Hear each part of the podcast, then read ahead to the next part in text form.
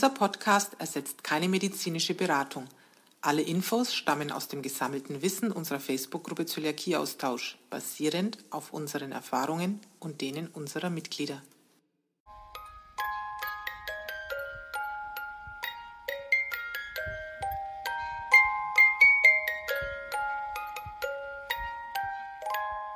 Liebe Zuhörer des Zöliakie-Austausch-Podcasts, wir möchten euch heute begrüßen zu unserer Weihnachtssendung Folge 18.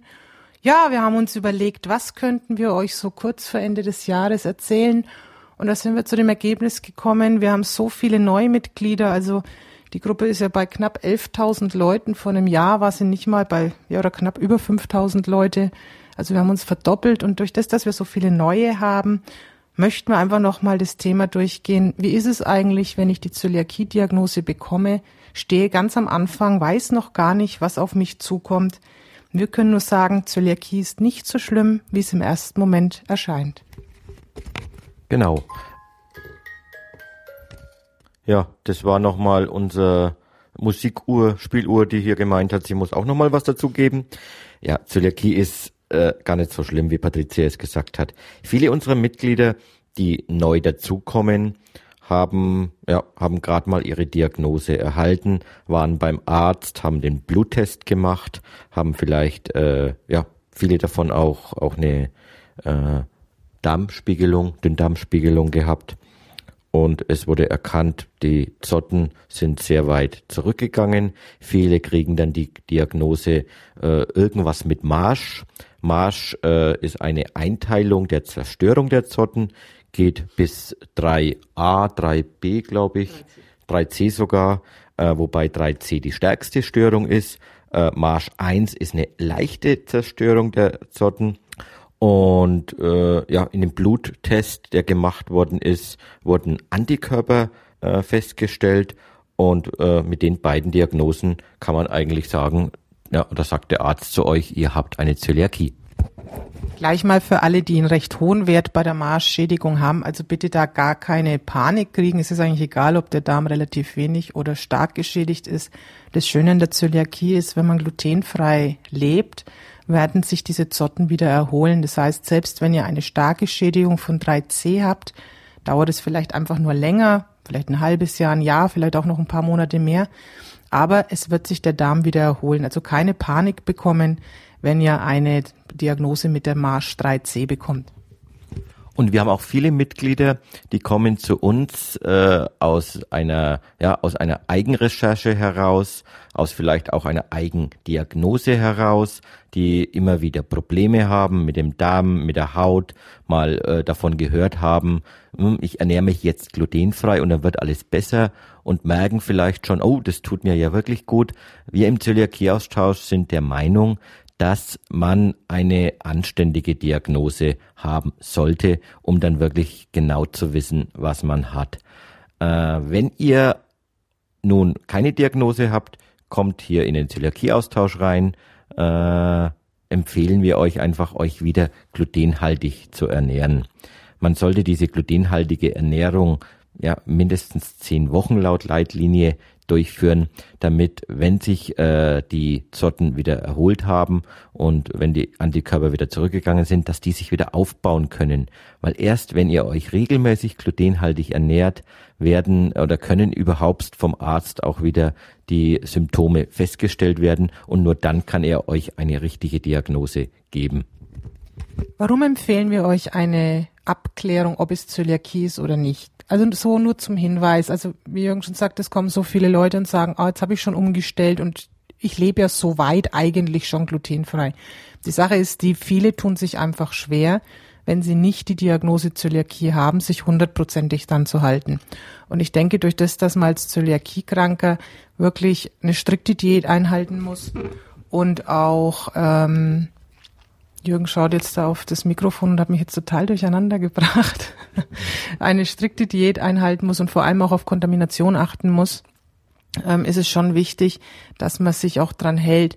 Solltet ihr nach der Diagnose oder nach dem Abklären, ob es Zöliakie ist, rausfinden, dass ihr in Anführungsstrichen nur glutensensitiv seid, habt ihr eben den großen Vorteil, dass ihr zwar glutenfrei leben müsst, einfach um euch besser zu fühlen.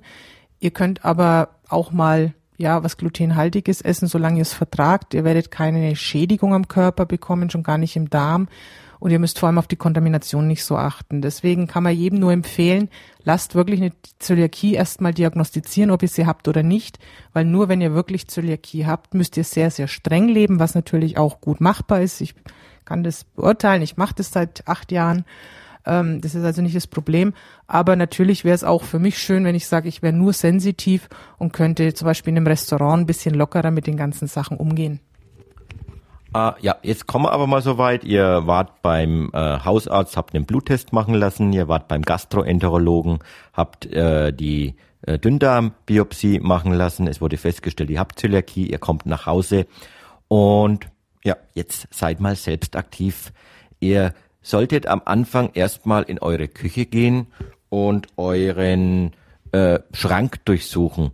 Denn wir gehen davon aus, dass ihr ganz, ganz viele Sachen schon in der Küche habt, die glutenfrei sind.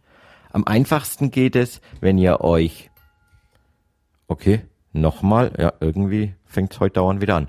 Äh, am einfachsten geht es, wenn ihr euch den Merkzettel, den ihr äh, verlinkt bekommen habt am Anfang oder auch äh, den ihr in den Dateien findet, den Merkzettel mit den 15 bösen Zutaten einfach mal ausdruckt und dann in die Küche geht und alle eure Sachen von äh, Gewürzstreuern bis hin zu zu äh, Fertigsoßen, Fertiggerichten, äh, Wurst, verpackte Wurst, Senf, Ketchup, einfach alles, was ihr in der Küche habt, einmal nehmt. Tut auch mal ganz gut, um zu wissen, was man alles in der Küche hat. Und mit den 15 bösen Zutaten vergleicht.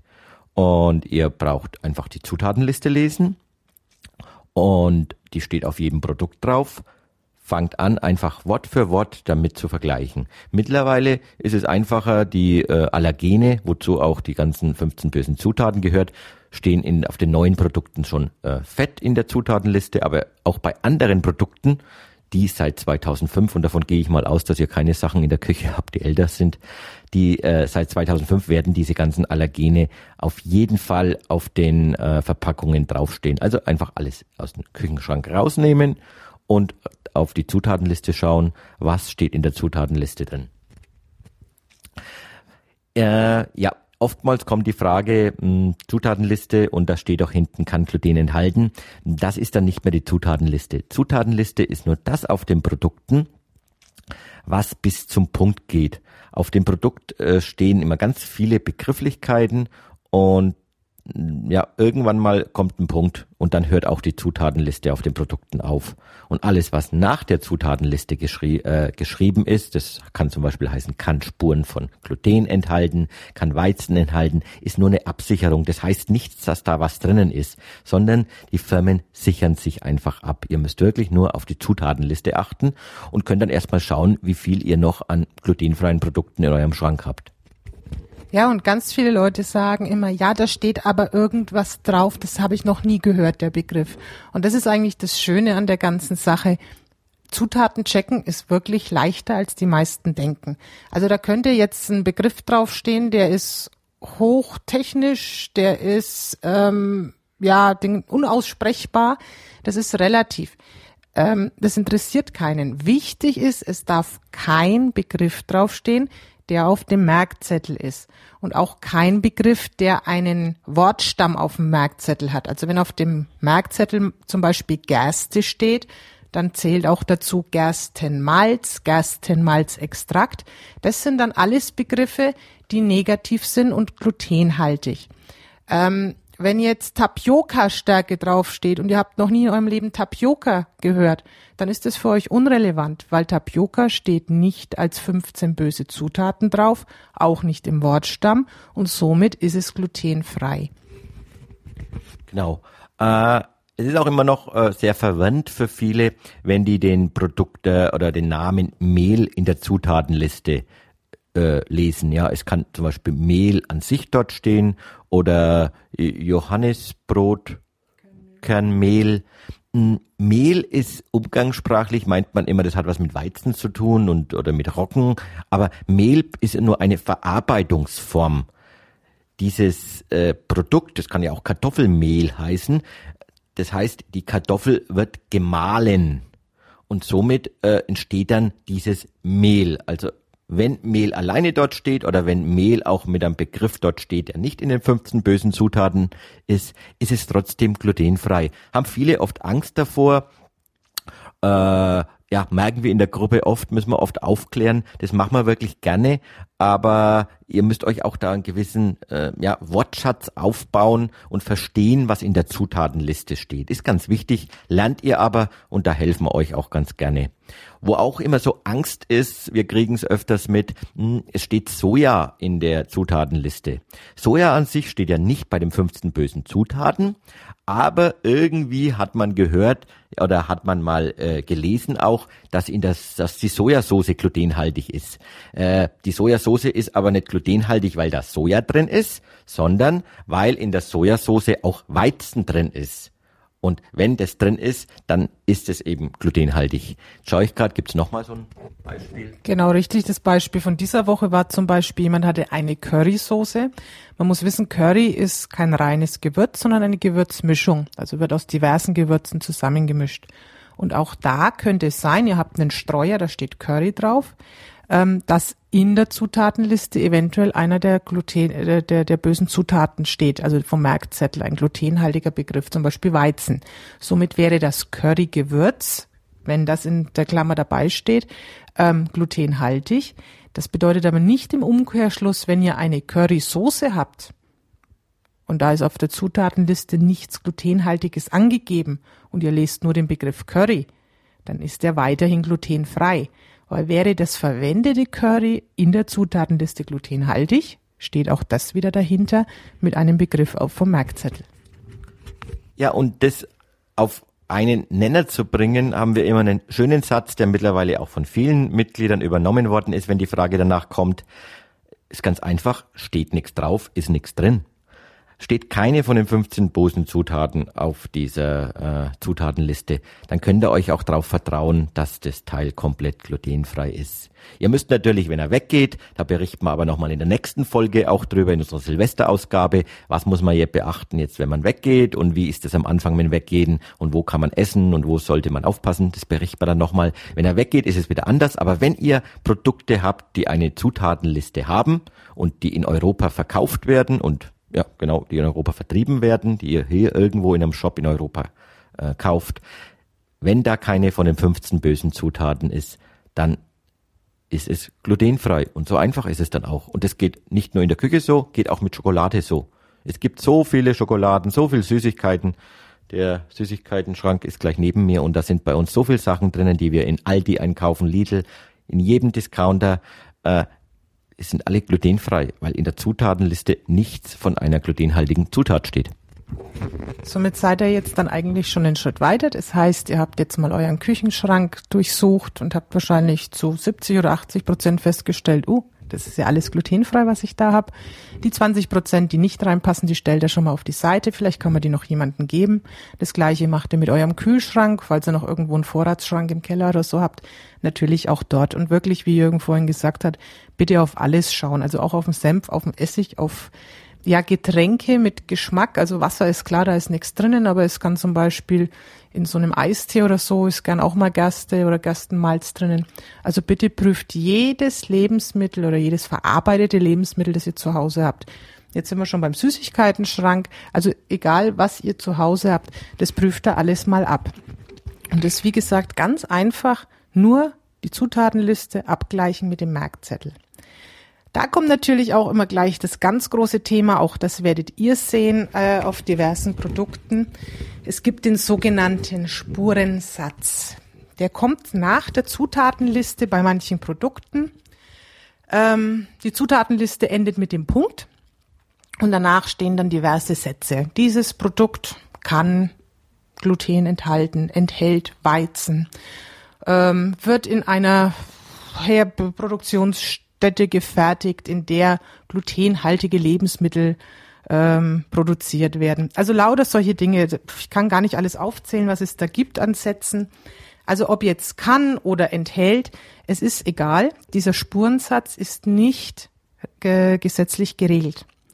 Wenn er nicht draufsteht, bedeutet es die gleiche Gefahr in Anführungsstrichen, wie wenn er draufsteht. Ähm, es gibt bei uns kaum ja Hersteller, die nicht glutenhaltig und glutenfrei gemeinsam ähm, produzieren. Da haben die große Reinigungsprozesse dahinter. Ähm, es wird, ja, es wird zu, ich sage mal, 99,9 Prozent nichts passieren. Manche möchten sich eben absichern und schreiben deswegen diesen Spurensatz drauf. Ähm, diese Kontaminationsgefahr, die habt ihr sogar bei Herstellern, die glutenfrei kennzeichnen, denn auch die, äh, bis auf ganz, ganz wenige Ausnahmen, stellen glutenhaltig und glutenfrei her. Das heißt aber nicht, dass ihr Angst haben müsst, verarbeitete Lebensmittel zu euch zu nehmen, sondern ihr könnt wirklich davon ausgehen, wenn die Zutatenliste glutenfrei ist, dann ist es auch für euch ähm, genießbar und wird euch auch bekommen. Es gibt so kleine Ausnahmen, wo man wirklich auch davor warnt. Das ist also auch, wo die DZG sagt, ähm, lieber mal drauf verzichten, beziehungsweise nur glutenfrei gekennzeichnetes nehmen. Und da gehören zum Beispiel so Sachen dazu wie Mehl, weil man natürlich sagt, äh, in einer Mühle, wo Mehl gemahlen wurde, die wird man nie so reinigen können wie eine Produktionsstraße, die aus reinem Edelmetall, Edelstahl gemacht ist. Das ist natürlich äh, die Gefahr größer. Und das ganz große Problem mit dem Spurensatz ist, dass viele den Spurensatz mit einer echten Kontamination zu Hause verwechseln. Also, viele bekommen gesagt, und das ist auch richtig, mit Zöliakie darfst du keine Spuren von Gluten erwischen. Mit diesen Spuren ist aber zum Beispiel ein Brösel gemeint, der an einem Messer hängen bleiben kann, der an der Butter dran ist, der eventuell im Toaster ist, ähm, auch im Mehlstaub. Der reicht schon aus, um zum Beispiel, sagen wir in der Pizzeria, die stellen ähm, glutenhaltige Pizza her und ihr bestellt euch einen Salat. Wenn jetzt in der Küche sehr viel Mehlstaub rumfliegt, könnte, ist die Gefahr recht groß, dass der Salat kontaminiert ist. Also das sind Spuren, die uns tatsächlich äh, schaden und die wir auch merken werden. Ist aber ein großer Unterschied zum Spurensatz. Der sagt nur, dass grundsätzlich in der Fabrik auch was verarbeitet wird, was glutenhaltig ist, sagt aber nicht, dass das gleichzeitig ist, ganz im Gegenteil, sondern es werden große Reinigungsaktionen unternommen um ähm, eben die Maschinen sauber zu kriegen, beziehungsweise teilweise bedeutet es auch nur, in der Fabrikhalle steht irgendwo eine glutenfreie Maschine und eine glutenhaltige und wir können nicht ausschließen, dass zu 0,001 Prozent von mir aus äh, doch die Gefahr besteht, dass eine Kontamination stattfindet. Genau, dazu noch mal ein Thema äh, oder mein Beitrag ist, äh, ich habe mich mit Unternehmen unterhalten und die sagen zum Beispiel, die machen natürlich Wareneingangskontrollen ihrer Produkte. Aber nicht jede Charge wird immer auf Glutengehalt überprüft. Die verlassen sich natürlich auch auf den Vorlieferanten. Und damit die wieder einfach auf der sicheren Seite sind, sie wissen, sie kaufen nur glutenfreie Produkte, wissen aber nicht, ob der Vorlieferant auch immer wieder 100 Prozent aller seiner Vorvorlieferanten prüft. Deswegen schreiben die den Satz drauf. Äh, ich sage immer, man müsste es dann auf jedem Flieger draufschreiben, dieser Flieger kann abstürzen. Jeder wird sein Bestes dafür tun, dass das nicht passiert und auch in der Lebensmittelindustrie wird das Beste dafür getan, dass die Sachen dann auch laut Zutaten oder so in das äh, so produziert werden, wie es in der Zutatenliste steht. Ja, ich möchte jetzt nochmal auf das nächste Punkt kommen mit äh, der Küche. Das heißt, ihr habt äh, die Diagnose bekommen, ihr seid in eure Küche gegangen, ihr habt jetzt in der Küche alle verpackten Lebensmittel mal überprüft, ob die glutenfrei sind. Ihr habt auch im Wohnzimmer überprüft und in der Tiefkühltruhe. Wie schaut's mit Süßigkeiten aus? Wie schaut's mit TK-Ware aus? Jetzt geht's aber weiter in der Küche und zwar, was sollte man jetzt in der Küche machen? Äh, ihr solltet, wie vorhin Patricia das ja schon gesagt hat, äh, auf jeden Fall einen, äh, wenn ihr die Diagnose habt, euren Toaster auswechseln. Der Toaster, wenn ihr einen daheim habt, der ist so von Bröseln und da sind gar keine Spuren mehr, das sind schon Brösel, die tausendfach so hoch sind wie irgendwelche äh, welche Kleinstspuren und das ist sehr gefährlich. Dann solltet ihr Holzbretter, die ihr bisher benutzt habt zum Schneiden, wo die Brötchen drauf geschnitten worden sind, wo das Brot drauf geschnitten worden ist, die solltet ihr austauschen, weil in den Ritzen befindet sich immer so viel. Ihr solltet Holzlöffel austauschen. In Holzlöffeln kann sich mit der Zeit äh, allein durch Nudelwasser, durch irgendwelche äh, angedickten Mehlsoßen, die ihr äh, immer wieder mit euren Holzlöffeln äh, umgerührt habt, kann sich da so viel Mehl drin oder oder ja Gluten drin äh, in den Ritzen aufbewahren, dass eine Reinigung nahezu unmöglich ist. Wir sehen das einfach als zu hohes Risiko und würden empfehlen, so haben es wir zumindestens gemacht, diese ganzen alten Sachen wegzutun, äh, diese ganzen Holzteile wegzutun, äh, alles was Ritzen hat wegzutun und einfach durch neue Sachen durch äh, beschaffen. Äh, Patricia gibt mir so ein Zeichen und ich weiß nicht, was sie meint. Natürlich solltet ihr auch das Handrührgerät ähm, austauschen und zwar, also das ihr ganz normal zum, zum, zum Rühren von Teigen verwendet. Äh, es war mal jemand so lieb in der Gruppe und hat mal so einen Handmixer aus der, auseinandergenommen und ihr glaubt gar nicht, wie viel Mehl da rausgekommen ist. Also es ist erschreckend und ihr müsst euch vorstellen, wenn ihr jetzt so einen ja, glutenfreien Teig zubereitet mit so einem Handmixer und es kommt immer ein bisschen Mehl da rein, das ist eine dermaßen starke Kontamination, ähm, ihr könnt diesen Teig also nicht mehr als glutenfrei bezeichnen. Äh, wenn ihr sagt, ihr backt künftig weiterhin glutenhaltig und glutenfrei, weil ihr vielleicht der Einzige in der Familie seid, dann könnt ihr den alten Handmix, den alten Toaster, könnt ihr weiterhin verwenden für eure Familie oder auch ein Brotschneidegerät. Aber für euch äh, investiert diese 15 oder 20 Euro und kauft euch ein eigenes Gerät, mit dem ihr also sauber eure Teige herstellen könnt. Äh, kommt immer wieder auch die Nachfrage, ich habe jetzt eine große, teure Küchenmaschine, muss ich die jetzt auch wegschmeißen? Äh, können wir von hier aus gar nicht sagen. Ihr müsst euch einfach nach den Sachen, die wir euch gerade erzählt haben, äh, das Risiko bewusst sein, wie, wie kommt den Teig oder kommt der Teig überhaupt oben in diesen in dieses Rührgerät bei diesen Küchenmaschinen rein? Die Töpfe unten sind normalerweise aus Edelstahl, die werden jetzt auch nicht unbedingt mit Messern behandelt, das heißt, da passiert nichts, wenn man das gereinigt hat natürlich, ihr müsst es richtig reinigen, ihr müsst auch in die Ritzen reinkommen äh, und reinigen, aber die ganze Küchenmaschine, ja, wegschmeißen braucht ihr nicht. Schaut euch einfach mal an, wo ist das, äh, ja, wo kann überhaupt eine Kontamination, also wo kann der Teig hinkommen, wo kann sich Mehlstaub bilden. Und genauso ist es auch mit dem Ofen, dem Backofen. Äh, auch da ist im Normalfall, wenn ihr den äh, reinigt, was er ja sowieso normalerweise macht, äh, nachdem man irgendwas backt und wenn es dreckig geworden ist. Auch ein Ofen braucht er nicht wegzuschmeißen. Da kann sich nichts bilden.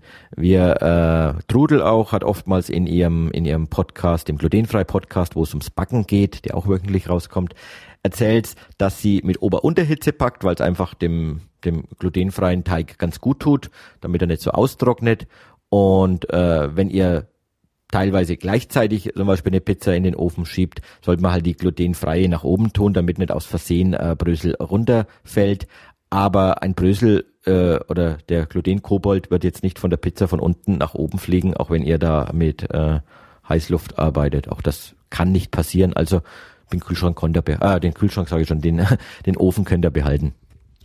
Ja, und genauso, was machen wir mit Backblechen oder Backformen? Ähm, auch wieder selber feststellen. Also einfach mal gut reinigen, wie sauber werden die. Wenn ihr sie parallel immer verwenden wollt, legt einfach Backpapier drauf und damit habt ihr da auch eine saubere Sache. Also ich denke mal, zu Hause sind wir erstmal soweit durch. Ihr habt äh, den Merkzettel ja jetzt schon richtig gut drauf, nachdem ihr ja so viele Produkte zu Hause geprüft habt. Ja, und dann steht euch an, ihr müsst einkaufen gehen. Ähm, ja, was soll ich euch sagen? Es ist gar nicht so schwer. Ihr macht das Gleiche, wie ihr jetzt schon zu Hause erprobt habt. Ihr geht in den Laden, nehmt die Produkte, die ihr sonst auch immer kauft und schaut sie einfach an. Ihr dreht sie um, prüft die Zutatenliste mit den 15 Zutaten, ignoriert wie gesagt den Spurensatz, weil der interessiert euch nicht, außer ihr habt ein Mehlprodukt. Ähm, wo solltet ihr noch ein bisschen drauf achten beim Spurensatz? Also wir haben festgestellt, Linsen, ist ein Thema, da muss man aussortieren.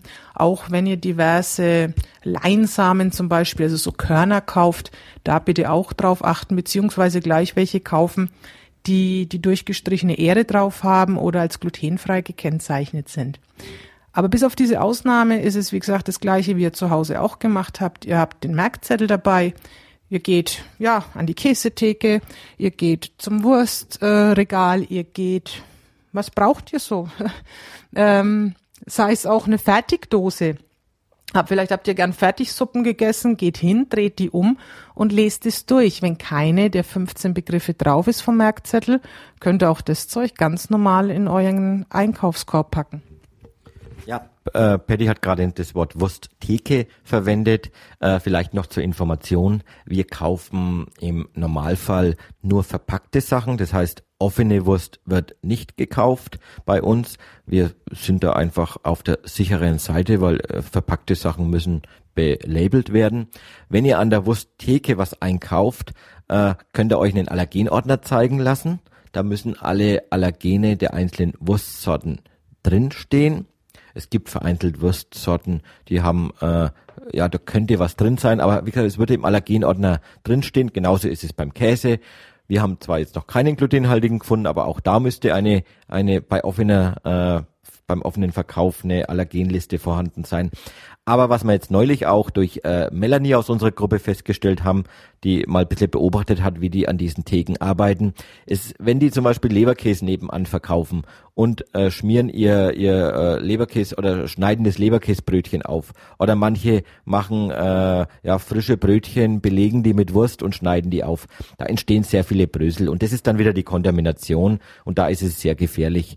Die äh, Mitarbeiterinnen hinter der Theke kennen sich jetzt nicht mit so Gluten, nicht mit Gluten richtig aus und denen ist es gar nicht bewusst, wenn die da in ihre äh, Wursttheke reinbröseln oder in ihre Käsetheke oder wenn die äh, ja auf den auf, auf die Waage bröseln und legen danach wieder Wurst und Käse drauf, dass das kontaminiert ist. Das ist eine Gefahr. Wir wollen diese Gefahr nicht eingehen. Ihr müsst selber entscheiden bei eurem Metzger. Ihr müsst mit dem mal reden. Vielleicht macht er ja grundsätzlich alles glutenfrei und vielleicht bietet er ja keine ja, heißen Sachen oder, oder belegte Brötchen an. Dann könnt ihr da auch einkaufen.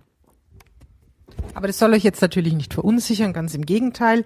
Meidet vielleicht am Anfang einfach mal diese offenen Theken und geht ins ganz normale Regal. Und wie gesagt, also angefangen, ihr geht jetzt in den Supermarkt rein, da gibt's Obst, Gemüse, ist sowieso kein Problem. Danach kommen Milchprodukte, was weiß ich, Käse, Joghurt, was ihr halt kaufen wollt. Äh, dann geht ihr zu Wurst, Schinken, lest es einfach alles durch. Ihr könnt Tiefkühlprodukte kaufen. Es gibt oft Gemüse, was man eingefroren kaufen kann, Pommes. Einfach lesen, es gibt von allem immer glutenfreies und glutenhaltiges, aber die Zutatenliste wird euch sagen, was zu tun ist. Ja, und so geht ihr durch den Supermarkt bis über das Süßigkeitenregal und ihr werdet sehen, der Einkaufswagen wird so voll wie je zuvor. Ja, das war unsere Folge. Was macht man am Anfang mit, äh, ja, wenn man die Diagnose bekommen hat? Wie richtet man sich daheim sein, seine Küche ein? Auf was muss man daheim erstmal achten? Und wie kauft man ein? Alles steht natürlich in unseren Basisinfos drinnen. Äh, wenn ihr in der Facebook-Gruppe drinnen seid, könnt ihr in den, in den Dateienbereich gehen. Dort findet ihr die Basisinfos, dort findet ihr den Merkzettel, dort findet ihr sogar ein komplettes Handbuch als PDF, was ihr runterladen könnt. Schaut euch diese Unterlagen an, ladet sie euch runter. Und wenn ihr dazu noch Fragen habt, wo finde ich die und ähnliches, könnt ihr gerne in der Gruppe danach fragen. Die Mitglieder verlinken das auch gerne. Ja, und weil es kurz vor Weihnachten ist und wir hier schon beim geschmückten Baum sitzen und uns morgen auf den Heiligen Abend freuen, ähm, wollen wir euch noch ganz kurz von unserem, ja, sehr kurzfristigen Event erzählen. Wir hatten diese Woche das Angebot bekommen, vielmehr Ende letzter Woche das Angebot von Share bekommen, dass wir für euch nochmal ein Gewinnspiel machen können. Und wir haben die Woche 25 Gewinnpakete verschickt und freuen uns auch sehr, wenn die vielleicht sogar noch bis morgen Nachmittag bei euch allen eintreffen. Ja, das waren die Gewinnspiele. Wir haben im Dezember dann noch weitere schöne Infos in der Gruppe auch verteilt. Äh, Genius Brot wird äh, ja wird mittlerweile deutschlandweit in, in Testmärkten angeboten. Das äh, Weizen, das glutenfreie Weizen aus Österreich äh, wird mittlerweile in Denzläden angeboten. Aldi-Brot, Aldi, äh, oder Störbrot von von der Ammerländer Bäckerei wird mittlerweile äh, wandert viel mehr in den südlichen Bereich von Aldi Nord, wird dort auch in mehr Läden angeboten. Unsere Motivation an euch, wenn ihr diese vielen Bildchen seht, immer in der Gruppe, Leute finden wieder was Neues und das gibt's bei euch noch nicht, fragt einfach nach, fragt nach über persönlich beim Filialleiter, fragt nach äh, an der Hotline der, der jeweiligen Läden nach den glutenfreien Produkten, dass ihr irgendwo was gesehen habt oder geht über die Kontaktformulare der einzelnen der einzelnen Anbieter auf der Homepage. Fragt einfach nach, ihr wohnt dort, gebt die Postleitzahl an, ihr habt gesehen, im anderen Markt gibt's das. Äh, ja, könnt ihr das nicht auch für uns beschaffen? Und dann ist vielleicht nächstes Jahr so erfolgreich mit so vielen Weihnachtsgeschenken, wie wir das ja im Dezember auch bekommen haben. Ja, und jetzt möchten wir euch ein frohes und gesegnetes Weihnachtsfest wünschen. Ein paar geruhsame Tage für alle, für euch, für eure Familie, für unseren Zöliakie-Austausch. Ja, und danke erstmal. Ja, Folge 2, nächste Mal geht's weiter mit wie feiere ich auswärts Silvester? Nee, natürlich, wie gehen wir auswärts essen? Das kommt das nächste Mal. Und ich wünsche euch auch ein frohes Weihnachtsfest. Diesmal wieder ein bisschen länger geworden. Und ich sag einfach mal Tschüss. Tschüss.